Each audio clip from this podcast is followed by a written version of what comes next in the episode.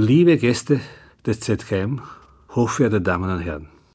Mein Name ist Peter Weibel und als Vorstand des Zentrums für Kunst- und Medientechnologie begrüße ich Sie allerherzlichst zur Audioführung, die Sie durch die Ausstellung Lichtkunst aus Kunstlicht im Museum für Neue Kunst des ZKM leiten wird.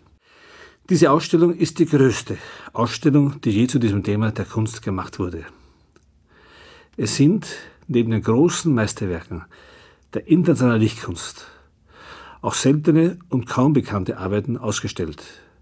Filme der 20er Jahre und Kunstlichtarbeiten aus allen Kontinenten.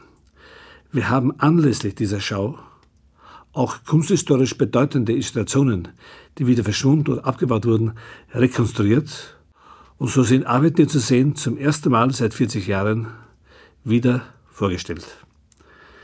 Mit einer gleichsam enzyklopädischen Energie entfaltet die Ausstellung daher das Panorama vom künstlichen Licht als Medium der Kunst im 20. und 21. Jahrhundert. Diese Ausstellung zeigt uns im Auge der Kunst das Wunder des Lichts. Wie schon Albert Einstein gesagt hat, Licht ist jener Teil des Spektrums der elektromagnetischen Wellen, den unsere Augen wahrnehmen. Und gleichzeitig ist er jener Teil des elektromagnetischen Spektrums, den die Sonne als Strahlen aussendet.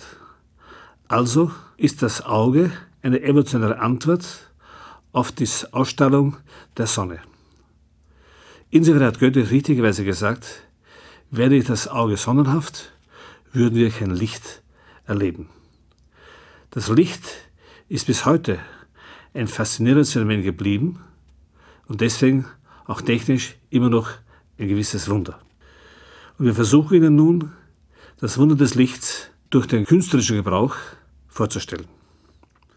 Wir freuen uns sehr, dass wir im Mai 2006 den 100.000. Besuch empfangen konnten, was den großen Erfolg dieser Ausstellung bestätigt.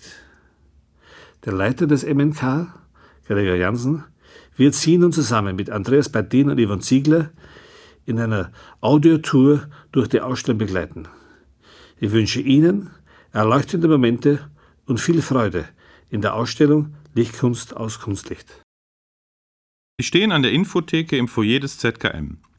Hier im Foyer sehen Sie eine Arbeit von Marie Sester, die am ZKM Institut für Bildmedien entwickelt wurde. Sie scannt den Eingangsbereich des ZKM ab und verfolgt den Besucher mit einem auf den Boden gerichteten Spot und einem Richtlautsprecher. Der Besucher, also Sie, sind der Star, wobei diese interaktive Installation online direkt ins Internet übertragen wird.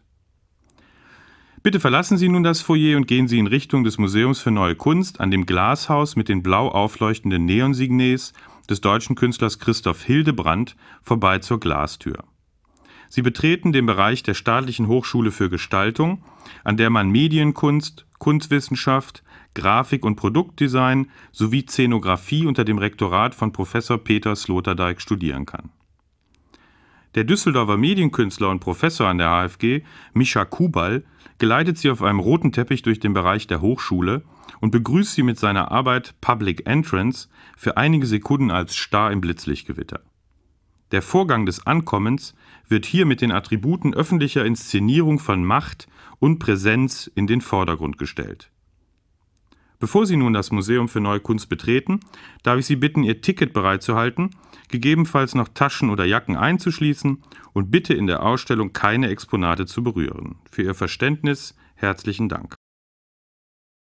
Sie haben das Museum für Neue Kunst betreten und stehen nun vor einem Ausschnitt des 60 Meter langen Wandgemäldes La Fée Électricité von Raoul Dufy aus den Jahren 1936-37. Auf dem Wandgemälde von Dufy schwebt die Fee Elektrizität über Paris. Über den Schultern einiger Wissenschaftler erstreckt sich die Pracht und Herrlichkeit der illuminierten Stadt.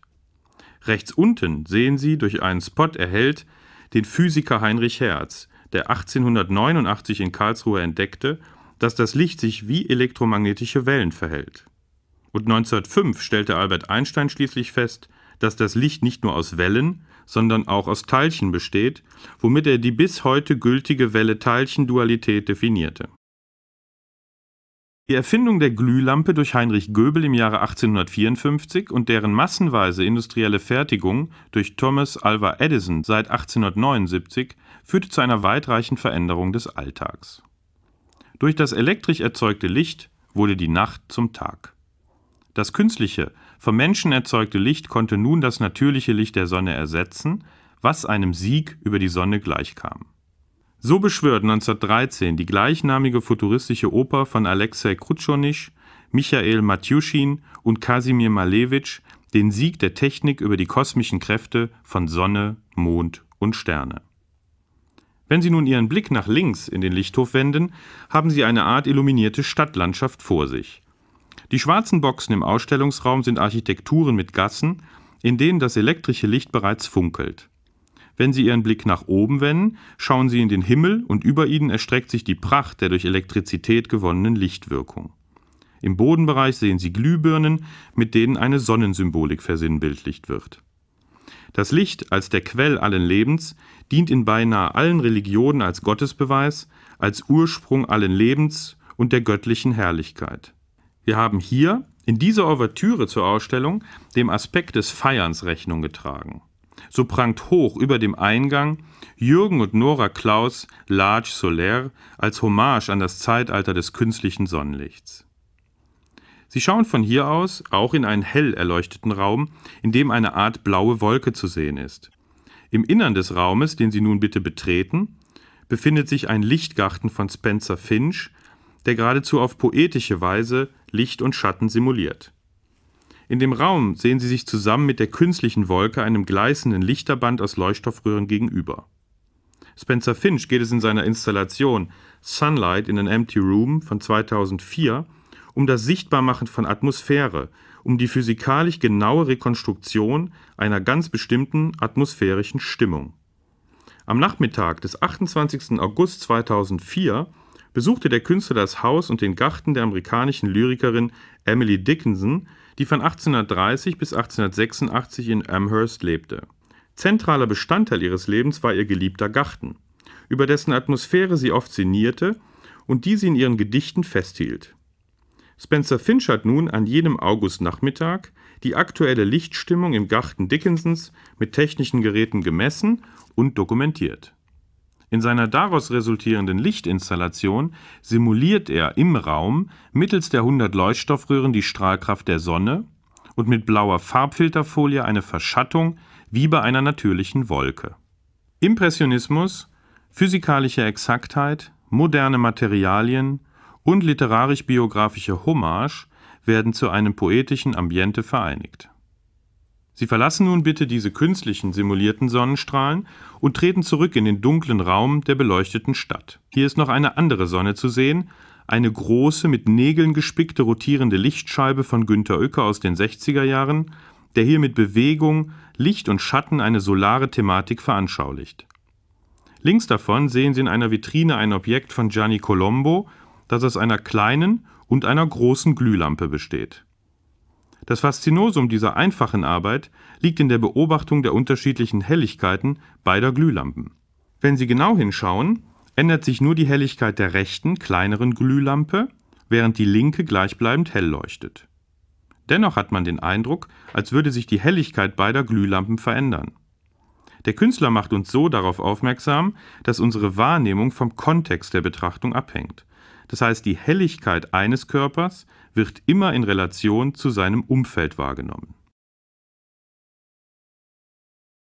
Hallo, auch ich darf Sie herzlich begrüßen. Mein Name ist Andreas Beitin und ich habe ebenfalls an dieser Ausstellung als Co-Kurator mitgewirkt. Wenn Sie nun wieder zum Wandbild von Raoul Dufy am Eingang zurückgehen, blicken Sie geradeaus in einen Raum, in dem Lichtfilme verschiedener Künstler gezeigt werden. Am Anfang des 20. Jahrhunderts interessierten sich die Pioniere der Lichtkunst für die neuen Lichttechniken und Massenmedien. Aus dem Umfeld des Bauhauses oder des Konstruktivismus kommend, erstrebten die Künstler die Vision einer Verbindung von Malerei und Bewegung. Das noch neue Medium Film ermöglichte dabei in den 1920er Jahren eine Umsetzung dieser Utopien als Weiterführung der abstrakten Malerei bzw. des bewegten Lichtbildes In der halbrunden Eingangswand erzeugt Viking Eckeling mit seinem Schwarz-Weiß-Film Diagonalsymphonie aus dem Jahr 1921 Rhythmus und Bewegung mittels Analogie und Kontrast von abstrakten Formen. Direkt gegenüber sehen Sie eine Dokumentation über den Lichtraummodulator von Laszlo Moholy-Nagy. Moholy-Nagy war Professor am Bauhaus und kommt aus der Tradition der vor bzw. aufführenden Künste. Sein 1922 bis 1930 entwickelter Lichtraummodulator war ursprünglich als kastenförmiges Lichtrequisit für eine Bühne gedacht und emanzipierte sich im Laufe seiner Realisierung zu einer eigenständigen, den umschließenden Kasten abwerfenden Apparatur, die im Raum sich drehend Lichtreflexionen an die umgebenden Wände wirft.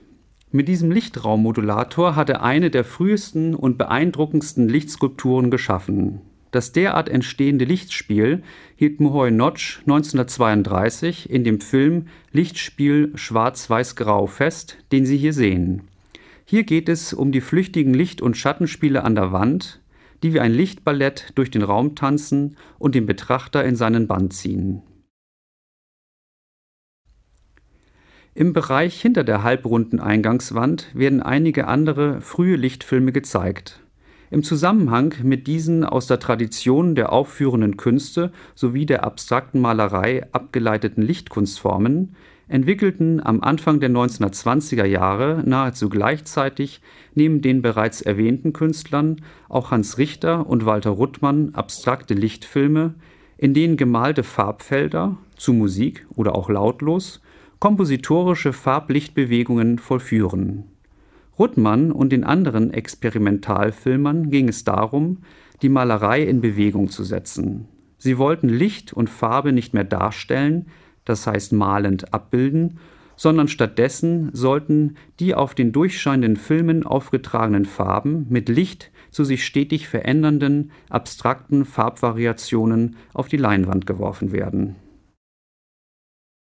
Der aus Dänemark stammende Künstler Thomas Wilfred von dem Sie links in einem eigens dafür errichteten Raum ein Werk erleben können, entwickelte in den 1920er Jahren, kurze Zeit nach der Erfindung seines Farbenklavieres, sogenannte Lumia-Lichtkabinette, die ohne Musik abgespielt, ja möglichst im schallisolierten Raum betrachtet werden sollten.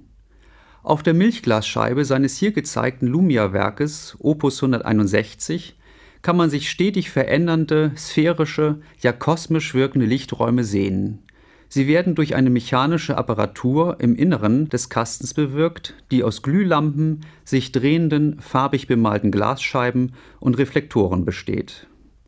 Die bisher gezeigten Beispiele machen bereits eines sehr deutlich. Am Beginn der Lichtkunst aus Kunstlicht stehen unterschiedliche, miteinander verwobene künstlerische Medien und Gattungen. Farbe, Licht, neue Techniken und Materialien, Bewegung, Musik, und Bühne, Film, Kinetik, das heißt bewegliche Apparaturen. Mit dem Einsatz dieser Medien entstand zunächst eine prozessuale Lichtkunst, die die vierte Dimension, die Zeit, integrierte und die durch unterschiedliche Helligkeiten, Spiegelungen, Schatten und Farbwerte immer wieder neue Kompositionen hervorbrachte wenn Sie nun wieder aus dem Raum heraustreten, fällt Ihr Blick auf eine blaue, abstrakte Neonstruktur an der gegenüberliegenden Wand. Es ist eine frühe Neonarbeit des Argentiniers Jula Koschice. Sie sehen hier Madi Neon Nummer 3 aus der Reihe seiner Madi-Werke. Das Werk ist sehr grafisch angelegt und hinterfragt die Struktur des herkömmlichen rechteckigen Bildträgers durch Einschnitte. Diese Arbeit ist eines der ersten abstrakten Bilder aus Neonlicht überhaupt. Jula Koschice gehörte der argentinischen Künstlergruppe Madi an und war wesentlich an der Ausbreitung der abstrakten Kunst in Argentinien beteiligt. Für den europäischen Kontext ist er insbesondere durch seinen Einfluss auf den italienisch-argentinischen Künstler Lucio Fontana von Bedeutung, dessen Schwarzlicht-Raumskulptur Ambiente Spaziale a Luce Nera von 1948/49 Sie gleich rechts neben dem blauen Neonbild hinter einem weißen Vorhang sehen. An der Decke, gleichsam schwebend, hängt ein neunteiliges Objekt aus Pappmaché, das mit phosphorescierender Farbe bemalt ist. Durch die am Boden installierten Schwarzlichtröhren beginnt die Farbe zu leuchten. Lucio Fontana kreierte hiermit eine schwebende Skulptur, die unabhängig von einem auf dem Boden stehenden Sockel oder vom Umfeld wahrgenommen wird und in den schwarzen Raum eintaucht. Die Farbe ruft den Effekt hervor, als würde die organisch wirkende Skulptur aus sich selbst herausleuchten.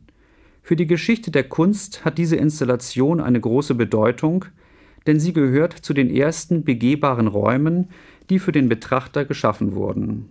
Zuvor gab es nur die Gattungen Skulptur, Malerei und Objektkunst.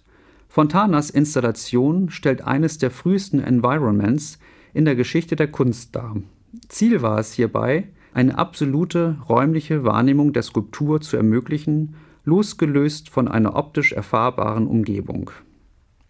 Bitte verlassen Sie nun diesen Raum und bewegen sich nach rechts um die Box herum. Sie stoßen auf eine Skulptur mit einer gelben Neonröhre eines anderen Pioniers der Lichtkunst, Stanek Peschanek.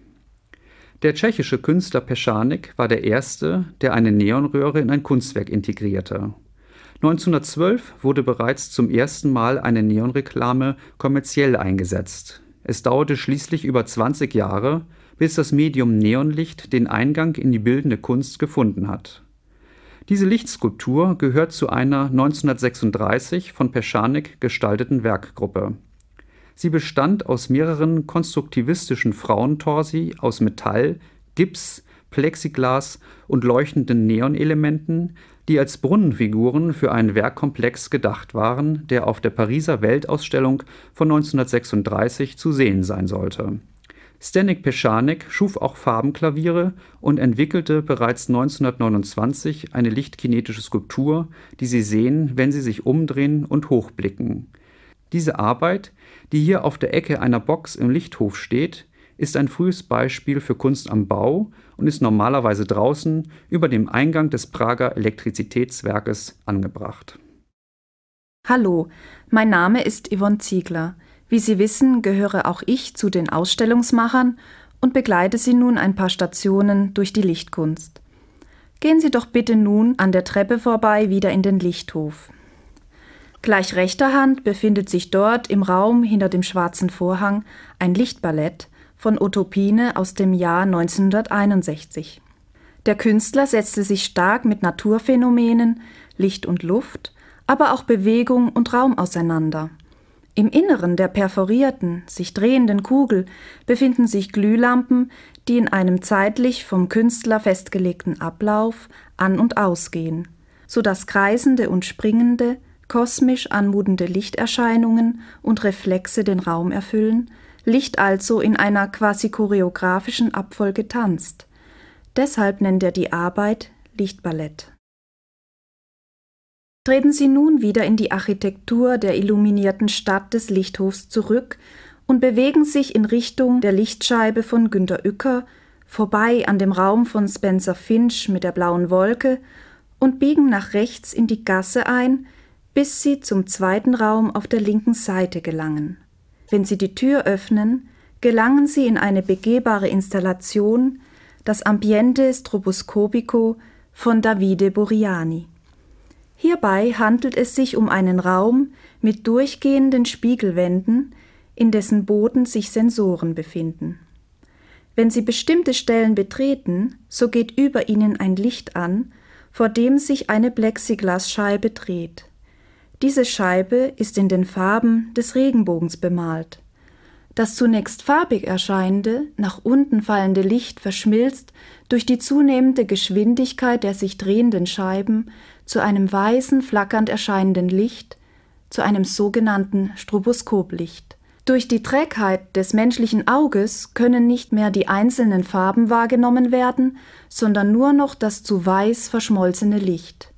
Außerdem wird durch die komplette Verspiegelung des Raumes die Gestalt des Besuchers, also ihre Gestalt, im blitzenden Stroboskoplicht in die Unendlichkeit multipliziert.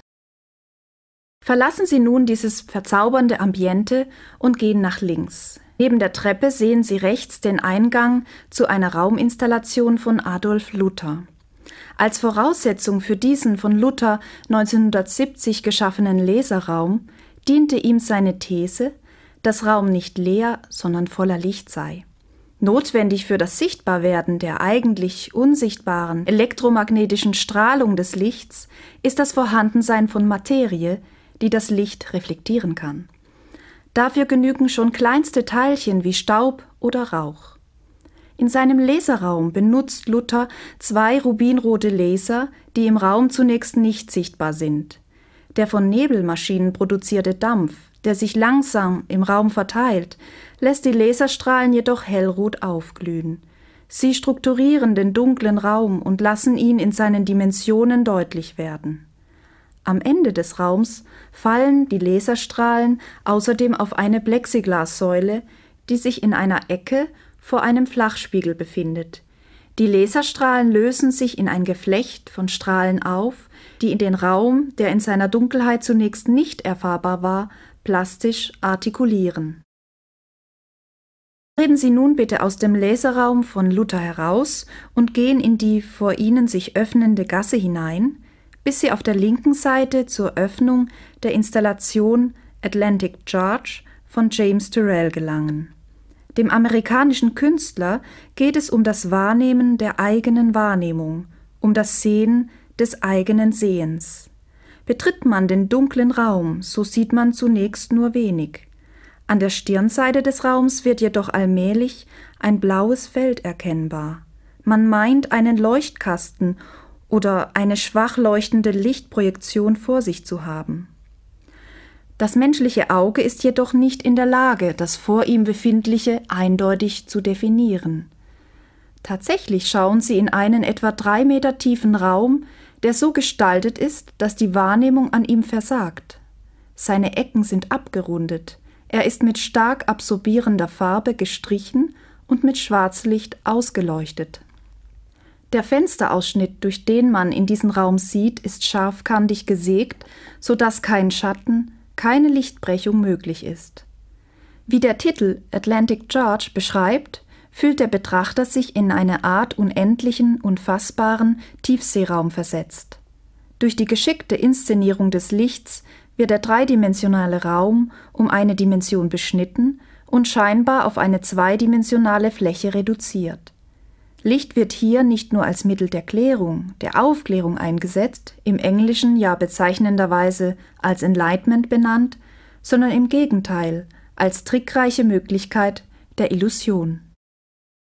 Bitte verlassen Sie nun diesen Raum und gehen den Gang nach links bis zum Ende und begeben sich über die Treppe in das erste Obergeschoss. Sie betreten nun den Bereich der Lichtkinetik. Das heißt, hier sehen Sie Werke, die mit Licht und Bewegung arbeiten. Hier oben im ersten Stock angekommen, folgen Sie zunächst dem Geländer nach links, vorbei an den quadratischen Leuchtkästen der Italienerin Grazia Varisco und dem Kroaten Wladimir Bonacic. Am Ende der Wand biegen Sie bitte nach rechts ab und schauen sich gleich auf der rechten Seite die sehr poetische Wandarbeit Light Prisms von Alberto Biasi an, die Sie über einen Fußschalter in Bewegung setzen müssen. Man sieht auf einem bildähnlichen Träger langsam rotierende Plexiglasprismen. Weißes Licht strahlt von der Seite in den Bildraum hinein. Durch die prismatische Auffächerung des Lichts werden die Spektralfarben sichtbar. Sie breiten sich über das quadratische Bildfeld aus. Man erkennt ein Prinzip, wie es sich auch in der Natur bei Wassertropfen finden lässt. Das als weiß wahrgenommene Sonnenlicht wird in seine Spektralfarben aufgefächert ebenso wie beispielsweise beim Regenbogen. Gehen Sie nun bitte zurück in Richtung Lichthof und folgen weiter dem Geländer. Sie passieren eine Arbeit von Marc Adrian, die zufallsgesteuert Buchstaben generiert. Neben dem Leuchtkasten werden in einer kleinen Box auf einer Wippe Metallkugeln hin und her gerollt, die je nach zufälligem elektrischen Kontakt Buchstaben im Kasten aufscheinen lassen, die zuweilen Wörter hervorbringen. Sie gehen weiter an zwei Arbeiten von Giulio de Parc vorbei, einem argentinischen Künstler, der lange Zeit in Frankreich lebte und sich mit Licht und Bewegung auseinandersetzte. In dem runden Continuel Lumière Cylindre sieht man Lichtreflexionen, die sich aufgrund des kreisförmigen Gebildes des Zylinders in der Mitte treffen und zu sehr schönen, strahlenförmigen Lichtstrukturen addiert werden. Wenn Sie anschließend nach links in den Lichthof schauen, sehen Sie ein bewegliches Lampenobjekt von Jean Tanguy, welches der Künstler als Hommage an den legendären Düsseldorfer Galeristen Alfred Schmäler konzipierte. Bitte biegen Sie am Ende des Lichtshofs nach links ab in einen Bereich, in dem Werke ganz unterschiedlicher Künstler und Kunstrichtungen zusammengebracht wurden, die so etwas wie einen Ausstieg aus dem Bild verdeutlichen. Sie sehen beispielsweise einen Bilderrahmen, der aus Lichtschienen zusammengesetzt ist und das eigentliche Bildfeld ausgeleuchtet, aber freilässt. Die Vorstellungskraft des Betrachters ist hier gefordert. Wenn Sie nun bitte dem Verlauf der Ausstellung weiter nach rechts folgen, kommen Sie in den nächsten Raum, der einem weiteren wichtigen Lichtkünstler gewidmet ist, dem Franzosen François Morellet. Morellet war Gründungsmitglied der Gruppe Graf, der Groupe Recherche d'Art Visuel, einer Künstlergruppe, die sich mit der Erforschung visueller Phänomene auseinandergesetzt hat. Zunächst stehen sie vor einer großen Wandinstallation, die wie ein L angelegt ist. Morellet war begeistert von einer interaktiven Kunst, und als Besucher können auch Sie nun mit wenigen Eingriffen die ganze Wand und damit die Installation und ihren Gesamteindruck verändern. Während Sie mit den Fingern auf die Knöpfe drücken und Sie in die hellen Neonröhren schauen, merken Sie, wie die grellweißen Lampen nach dem Abschalten meist als bläulich wahrgenommene Lichteindrücke auf ihrer Netzhaut zurückbleiben. Der Kontrast der schwarzen Wand in Kombination mit dem weißen Licht der Neonröhren bewirkt dieses besondere Nachhallen der Lichteffekte auf ihrer Netzhaut. Gehen Sie den Raum weiter durch, fällt der Blick auf drei blinkende Neonrahmen von Morellet. Neon dans l'espace. Neon im Raum. Drei grazile Neonrahmen, die sich gegenseitig halten. Durch ihr arrhythmisches Aufscheinen meint man zuweilen eine kreisende Bewegung festzustellen, die dann aber wieder auseinanderbricht, bis sich neue, blitzende und aufflackernde Konstellationen abzeichnen. Gehen Sie bitte nun nach rechts an den holographischen Lichtspielen von Dieter Jung entlang zum Lichthof zurück und über die alte Treppe ins zweite Obergeschoss. Hier begrüßt Sie eine Wandinstallation von Mario Merz, einem der wichtigsten Vertreter der Arte Povera. Von einer präparierten Schildkröte ausgehend erstrecken sich Zahlen aus kleinen Neonröhren. Sie bilden eine Fibonacci-Reihe, das heißt, für die beiden ersten Zahlen werden die Werte 0 und 1 vorgegeben, jede weitere Zahl ist die Summe ihrer beiden Vorgänger. Diese Arbeit ist insofern typisch für die Sprache der Arte Povera, da hier für die bildende Kunst bis dahin unübliche Materialien verwendet wurden und eine Verbindung von Natur und geometrischer Zahlenreihe aufgezeigt wird das langsame, aber stetige und potenzierte Wachstum der Natur verdeutlicht sie gleichfalls. An der Rückseite der Wand befinden sich zwei Arbeiten von Keith Saunier, die mit Hilfe von Licht, Farbe, Glas und Spiegel eine mehrfache Materialität aufzeigen und einen Dialog mit dem architektonischen Kontext aufnehmen. An der Stirnwand desselben Raumes ist die wohl gefährlichste Arbeit dieser Ausstellung zu sehen. Gilberto Sorios Stella Incandescente, glühender Stern. Hier steht der rot glühende Draht unter normaler Steckdosenspannung von 220 Volt und wird an einer Spitze von einem in die Wand gestoßenen Speer gehalten und in den Raum geführt. Der Speer unterstreicht die Gefährlichkeit dieser Arbeit und betont zugleich eine abwehrende Funktion. Er bedeutet aber auch eine radikale Kraftanstrengung, die sich sowohl materiell als auch immateriell durch den Elektronenfluss im Draht durch den Strom manifestiert. Wenn Sie sich zurückwenden, blicken Sie auf die Arbeit Arco Liquido von Fabrizio Plessi aus dem Jahr 1981. Auch er verwendet in der Tradition der Arte Povera rostiges Eisen, in dessen Konstruktion sich zwei Monitore befinden, die durch einen Neonbogen halbkreisförmig miteinander verbunden werden. Während der Neonbogen real ist, wird er auf den Bildschirmen als Spiegelung auf einer Wasseroberfläche wiedergegeben. Durch die spiegelnde Oberfläche des Fußbodens schließt sich der Bogen schließlich zu einem Kreis. Realität und abgebildete Realität sowie die gegensätzlichen Medien Wasser und Licht gehen in dieser Arbeit eine spannungsvolle Verbindung ein. Links davor auf dem Boden sehen Sie zunächst nur einen Diaprojektor. Er ist Bestandteil der Arbeit Invisibile, unsichtbar von Giovanni Anselmo. Der Lichtstrahl des Projektors geht ins Leere. Stellen Sie sich jedoch im richtigen Abstand in die Projektion, so erscheint auf Ihrem Hosenbein das Wort visibile, sichtbar. Genau das, was das Licht vermag, wird hier unmittelbar erfahrbar.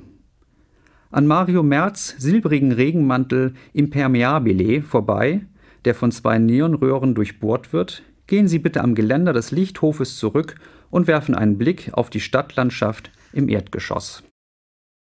Hier, auf der Brücke des zweiten Geschosses, sehen Sie auf der linken Seite Arbeiten, die zum Bereich der Konzeptkunst gehören. Zunächst fallen die bunten Neontexte von Ferdinand Krivet auf, der diese in den 70er Jahren aus Werbeslogans amerikanischer Schaufensterdekorationen entwickelte. Im Anschluss daran folgen zwei Neonsysteme von Maurizio Nanucci, ein blaues vorne und auf der anderen Seite der Wand ein rotes, bei dem die konzeptuell ausgerichtete Aussage des Textes simultan erfahren wird. More than meets the eye. Ebenso wie die folgende Arbeit Nanuccis White, Blue, Green, Red entspricht auch die weiße Zahlenfolge an der gegenüberliegenden Wand des Lichthofes einer Tautologie, einem doppelt bezeichnenden Sachverhalt. Brigitte Kowans setzt sich hier mit dem physikalischen Aspekt der Lichtgeschwindigkeit auseinander. Licht breitet sich, wie man weiß, im luftleeren Raum mit einer Geschwindigkeit von knapp 300.000 Kilometern pro Sekunde aus. Mit der Installation Lichtgeschwindigkeit 10 Meter pro Sekunde transformiert sie einen zeitlich wie räumlich abstrakten und unvorstellbaren Sachverhalt in lesbare Zeichen. Wie aus dem Titel der Arbeit hervorgeht, beträgt die Länge des Werkes genau 10 Meter. Die Zahlenfolge, die mit 0,00 und so weiter beginnt, stellt also die Zeit in Sekunden dar, die das Licht braucht, um diese Distanz zurückzulegen. Die Zahlen bezeichnen den Sachverhalt auf der Textebene, der ebenso auf der physikalischen Seite vorhanden ist. Die Geschwindigkeit, die unser Auge als Zahlen liest, ist auch diejenige, mit der das Licht tatsächlich auf uns zukommt. Bezeichnendes und Bezeichnetes sind deckungsgleich. Gehen Sie nun weiter geradeaus, so dass Sie in einen Raum mit verschiedenen Arbeiten von Dan Flavin gelangen. Dieser ist nicht nur ein wichtiger Lichtkünstler, sondern zugleich ein bedeutender Vertreter der Minimal Art.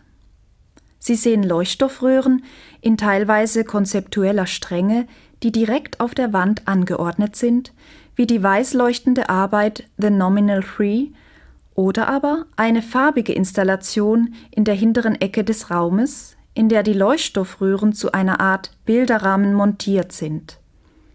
Das, was man üblicherweise in der Malerei als Bildfeld bezeichnet, wird hier bei Flavins Installation freigelassen und durch das farbige Licht ausgefüllt. Das farbige Licht breitet sich aus, umfängt den Besucher und integriert ihn so in das Kunstwerk. Denn Flavin äußerte selbst, dass seine Kunstwerke nur als Installationen zu betrachten sind, solange sie angeschaltet sind. Schaltet man sie aus, sind es nur zusammenmontierte Leuchtstoffröhren.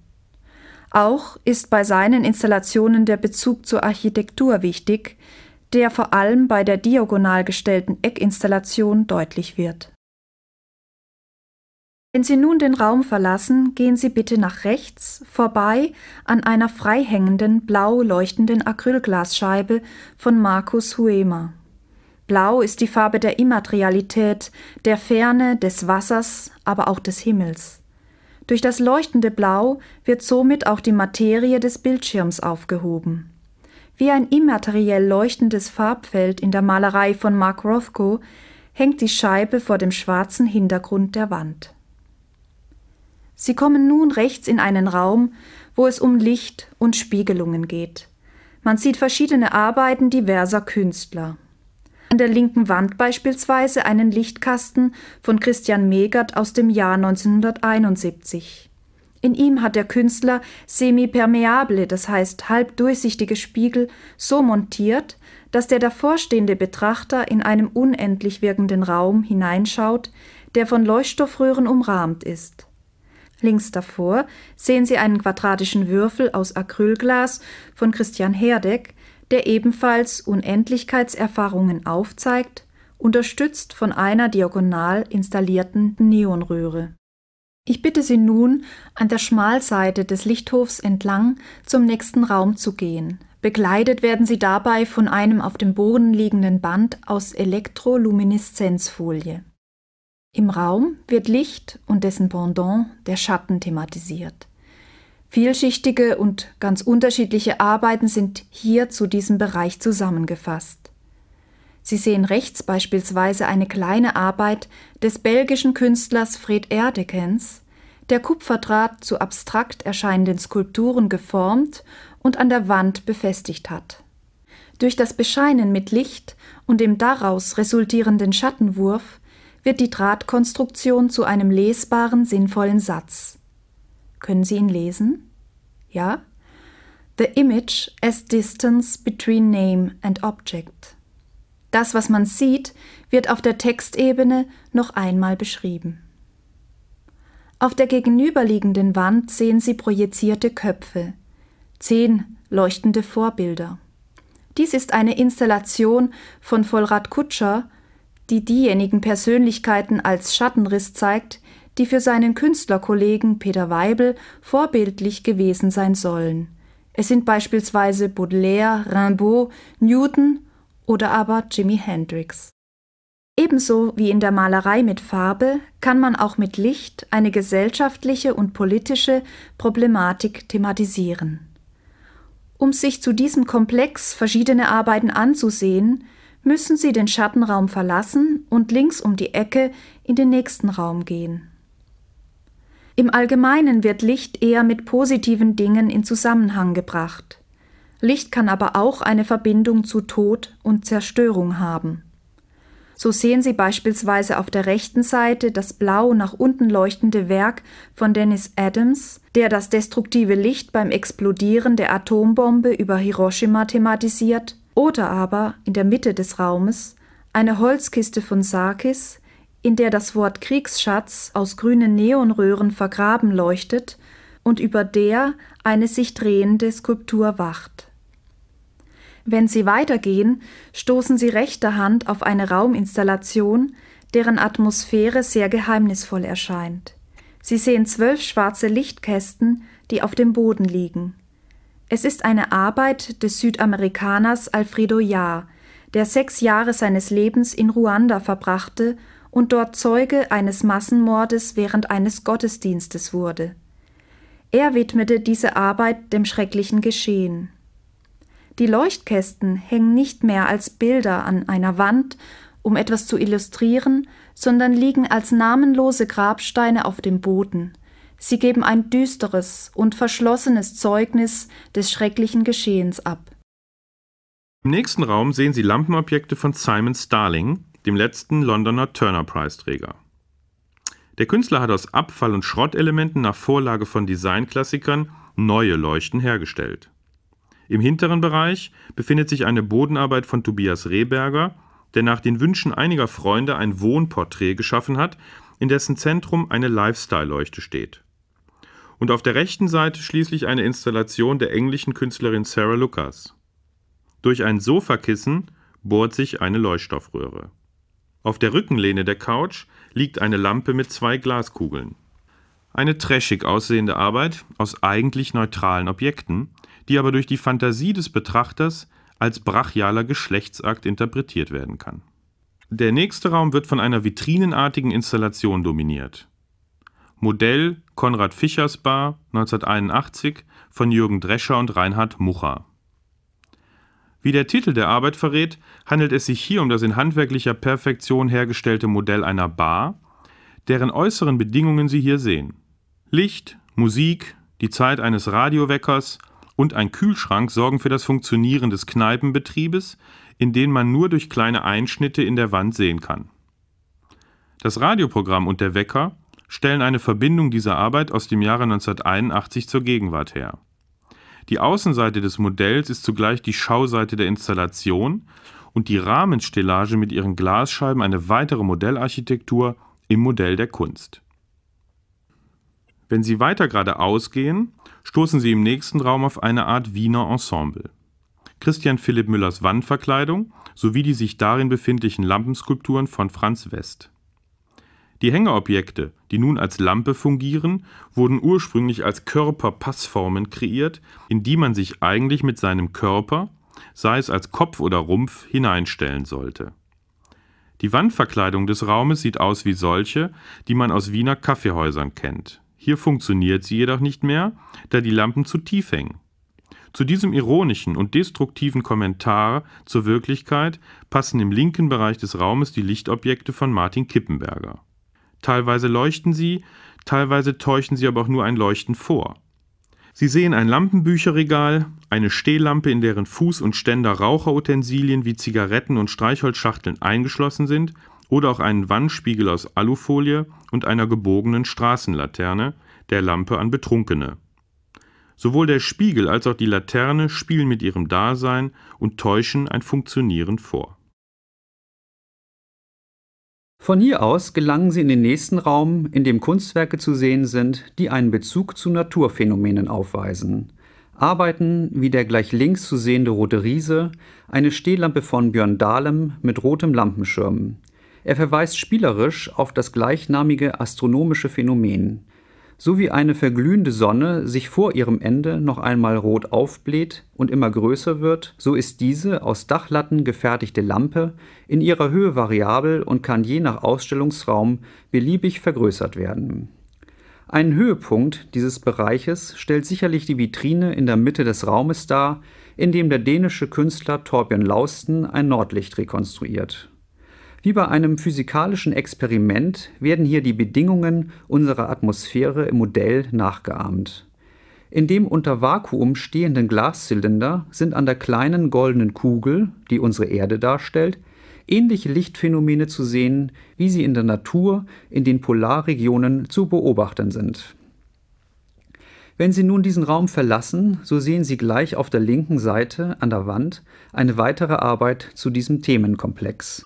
Dieser Leuchtkasten von Olafur Eliasson wird durch die gleich daneben befindliche rotierende Holzscheibe mit einer darunter liegenden Fotodiode in unterschiedliche Lichtfarben versetzt. Eliasson bezieht sich auf Schwankungen des Sonnenlichtes an einem von Wolken verhangenen Himmel, wo die Sonne mal mehr oder weniger intensiv durch die Wolkenformationen scheint. Auch hier wird mit technischen Mitteln ein Naturphänomen rekonstruiert Abschließend darf ich Sie bitten, an das Geländer des Lichthofes zu treten. Sie sehen hier in der Chronologie der Ausstellung quasi der Gegenwart entgegen. Dominierend ist im Erdgeschoss eine weitere Installation von Björn Dahlem, und zwar seine sternförmige Arbeit Schwarzes Loch. Auch hier interpretiert er auf spielerische Weise das astronomische Phänomen der schwarzen Löcher.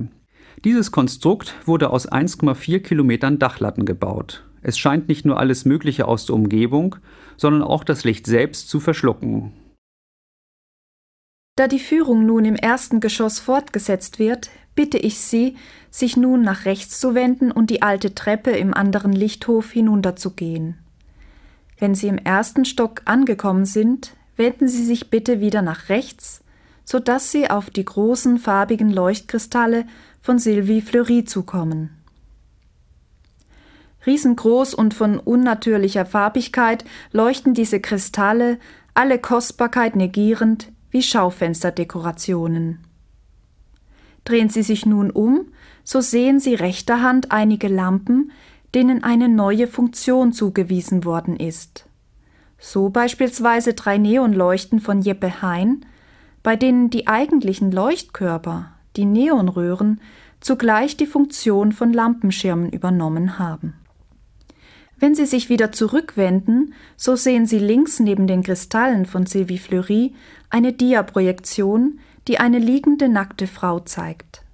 Ihr Gesicht ist durch das Licht eines Spots ausgeblendet. Hierbei handelt es sich um eine Arbeit des Japaners Noritoshi Hirakawa, der Uhrzeit, Aufnahme, Stand und Beruf der Person auf der Tafel rechts an der Wand angibt ohne allerdings etwas über die Identität der Frau auszusagen. Sie ist zudem durch ihre Gesichtslosigkeit anonymisiert. Der Betrachter kann sie nun aber aus ihrer Anonymität hinter dem Lichtschein hervorholen, indem er seine Hand vor den Lichtstrahl des Scheinwerfers hält, wodurch das Gesicht der Frau erkennbar und er selbst zum Voyeur wird. biegen Sie bitte nun rechts hinten um die Ecke. Es folgt eine Reihe von Arbeiten junger Künstler, die alle an der Karlsruher Kunstakademie studiert haben und nun zum Teil dort selbst unterrichten. Hinter dem zweiteiligen, wanddurchbrechenden Hotel von Isa Melsheimer hängt eine Neoninstallation aus Fundstücken von Anselm Reile. Dann folgen Werke von Katja Strunz und Benita Liebel. Hinter Sylvie Fleuris Flacons sehen Sie an der linken Wand rosa aufleuchtende Neonbilder und Schriften von Tracy Emin. Sie verweisen auf Begehren, Sexualität, aber auch auf die Sehnsucht nach Liebe und Glück. Wenn Sie sich nun nach rechts wenden und einige Schritte weitergehen, so betrachten Sie bitte auf der linken Seite die große runde Lichtinstallation. Hier wird durch das Medium Licht in der Arbeit der israelischen Künstlerin Penny Yassur ein ganz anderer Bereich menschlicher Erfahrungswerte offenbart. Sie spielt mit der frühen Form der Lichtwerbung, indem sie einzelne mit 15 Watt Glühlampen versetzte Buchstaben benutzt und sie zu folgendem Satz zusammenfügt. And I was filled with shame and fear. Es ist der Bericht über einen persönlichen Albtraum, der sich auf einem öffentlichen Platz abspielt. Der Traum wird mit den Mitteln der Lichtwerbung an die Öffentlichkeit gezerrt. Zu lesen ist der Satz allerdings nicht in ordentlich aufgestellten Buchstabenreihen, sondern verdreht wie eine Achterbahn. So wie der Inhalt des Traumes und der Traum an sich durch sein höchst individuelles Wesen einen Gegensatz zwischen Öffentlichkeit und persönlichem Erleben aufweist, so nimmt die Künstlerin durch ihre Erzählung diesen Gegensatz auf, indem sie aus der Werbung entlehnte Leuchtbuchstaben als Mittel öffentlicher Kommunikation verwendet. Gleich daneben befindet sich an der Wand eine Neonarbeit von Astrid Klein, die ebenfalls gedankliche Arbeit thematisiert. Die Neonröhren sind wie Hirnwindungen miteinander verwoben. In kleinen Buchstaben ist auf ihnen die Frage zu lesen, wie die Zeit ins Hirn kommt. Im gleich dahinterliegenden Raum haben wir ganz unterschiedliche Formen künstlerischer Anwendungsbereiche von Leuchtstoffröhren. So könnte man links den Eindruck haben, als seien die Leuchtkörper mitsamt ihren Fassungen auf den Boden geworfen worden. Dies ist bei näherer Betrachtung natürlich unmöglich. Die fragilen Glasröhren hätten einen solchen Sturz kaum heil überstanden. Der grell leuchtende Lichthaufen wird am Ende trotz seiner Unregelmäßigkeit als sorgfältig arrangierte Skulptur unterschiedlicher Farbtemperaturen von Weiß erkennbar. In die gleiche Richtung weisend lassen sich auch die anderen Werke in diesem Raum von Künstlern der jungen Generation wie Simon Dubrier Möller, Julien Berthier, Riccardo Previdi oder Kunrad de Dobbelair anfügen. Ihr Respekt gegenüber der Form ist von einer Ironie gegenüber dem Inhalt geprägt. In einer materiellen Adaption des Immateriellen spielen sie mit den Bezügen und setzen neue Raumfragen als eine Erweiterung des Vokabulars. Im folgenden Raum fallen zunächst die beiden farbigen quadratischen Wandbilder der österreichischen Künstlerin Ruth Schnell auf. Jeweils im Zentrum der glänzenden Tafeln flackert eine etwa 15 cm hohe LED-Reihe. Auf formaler Ebene eine Kombination von traditionellem Tafelbild und moderner Elektronik. Wenn Sie jedoch den Kopf abwenden, werden Sie plötzlich aus dem Augenwinkel heraus unterschiedliche Worte lesen können. Denn durch die Bewegung des Kopfes wird das flirrende Lichtband quasi in die Breite gezogen und funktioniert wie ein LED-Laufband. In der Ecke sehen Sie eine faszinierende LED-Wandarbeit von Erwin Redl. In ihr werden mehrere künstlerische Gattungen miteinander verwoben. Durch das strenge Raster des Drahtes gibt es einen Bezug zur Grafik. Die kleinen LED-Leuchten stehen für zeitgenössische Lichttechnik und durch den installativen Charakter der Wandarbeit ist ein Zusammenhang mit skulpturalem Schaffen sowie mit der Architektur gegeben. Insgesamt besticht die Arbeit durch das Oszillieren von Zwei- und Dreidimensionalität. Am Ende des Korridors stoßen sie schließlich noch auf einige Leuchtkästen des jungen Berliner Künstlers Daniel Pflum. Er untersucht mit seinen Leuchtkästen, wie weit sich Firmenlogos und Markenzeichen der Konsumwelt in unseren Gehirnen festgesetzt haben. Ein Rate- und Antwortspiel. Wissen Sie, was gemeint ist? Trotzdem der Künstler die Schrift aus den Logos entfernt hat, werden Sie die Logos erkennen und somit auch sich als Opfer der Werbung. Rechts sehen Sie das Markensignier von Knorr, links das von C&A. Wenn Sie sich zum Lichthof drehen, so sehen Sie rechts an der Wand noch ein weiteres Werk zu diesem Thema. M und M plus M gleich 3M von Nick Hess. Auch er benutzt Logos, belässt sie aber in ihrer schriftlichen Eindeutigkeit. Allerdings verfremdet Nick Hess sie farblich. Ein intelligentes Spiel, aus dem sich nicht nur eine mathematische Gleichung ergibt, sondern das auch eine dezente Konsumkritik beinhaltet. Abschließend möchte ich Sie nun bitten, sich entweder über die Treppe oder mit dem Fahrstuhl ins Erdgeschoss zu begeben. Sie sehen hier noch einmal von nahem die großen Installationen der jüngeren Künstlergeneration, die Sie schon von den oberen Stockwerken aus bewundern konnten. Das alles verschlingende Schwarze Loch von Björn Dahlem, die bunt flackernden Lichtbäume von John Armleder, die, wenn Sie einmal fast die Augen schließen und nur noch durch die Wimpern hindurch blinzeln, Ihnen ein Feuerwerk vorgaukeln, oder auch die schwarz gestrichene Box vom gleichen Künstler. In ihr drehen sich zwölf Diskokugeln, mit denen John Armleder die Konzepte der nach Immaterialität strebenden Künstler der 60er und 70er Jahre aufnimmt und mit zeittypischen Materialien spielerisch ausführt. Gleich neben diesem Raum wird Ihnen ein geschwungen geformter Leuchter auffallen. Es ist der Chandelier Vortex der international renommierten Architektin Zaha Hadid. Wie ein Strudel aus Farbe und Licht hängt er hier und ändert durch modernste LED-Technik ständig seine Farbigkeit. Auf der gegenüberliegenden Seite des Lichthofes befindet sich eine Y-förmige Installation von Carsten Höller. Wenn Sie auf dem Laufsteg durch dieses Werk hindurchgehen, so werden Sie merken, wie sehr das künstliche Licht Sie in Ihrer körperlichen und visuellen Wahrnehmung irritieren kann. Um einen Bogen zum Anfang der Lichtkunst und auch der Ausstellung zu schlagen, Gehen Sie bitte hinter dem Y von Carsten Höller links in den Raum hinein zu einer großen Installation von Mike Kelly. 2003 baute Kelly diesen Light Time Space Modulator als ironischen Kommentar auf den Lichtraummodulator des Bauhauskünstlers Laszlo Moholy-Nagy, den Sie am Beginn der Audioführung in einer Dokumentation gesehen haben. Von der Achse einer sich horizontal drehenden Wendeltreppe werfen drei Videoprojektoren Fotos an Wände, Boden und Decke.